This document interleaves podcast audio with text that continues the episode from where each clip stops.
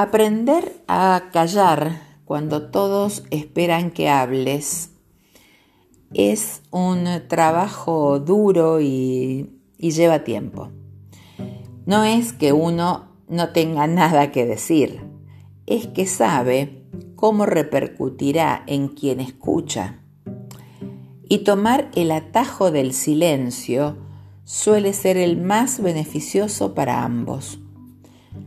Se calla ante hijos, pareja, expareja, parientes, amigos, conocidos y hasta desconocidos. Se calla porque sí, se calla porque no, se calla porque quiero, se calla por pudor, por sabiduría y sobre todo se calla por experiencia.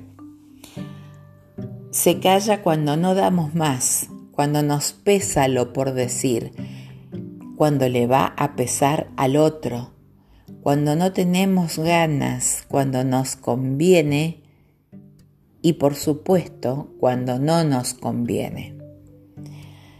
Se calla cuando te cansaste de hablar sin sentido, cuando se sabe que el discurso se repetirá una vez y otra vez y otra vez. Se calla cuando se está frente al sordo, al orgulloso, al inepto, al perverso, al enemigo. Se calla cuando nos devalúan la opinión de antemano y se calla cuando no nos piden opinión. Callar siempre es más difícil que hablar. Hablar hablamos todos, hasta los que no tienen nada interesante para decir.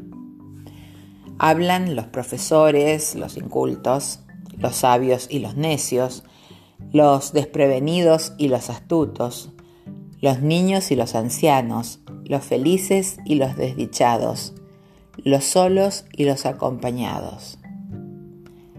Yo no sé si todos ellos son capaces de callar. ¿Vos tenés una respuesta? Me encantaría saberla. Soy Marite Frau y así escribo.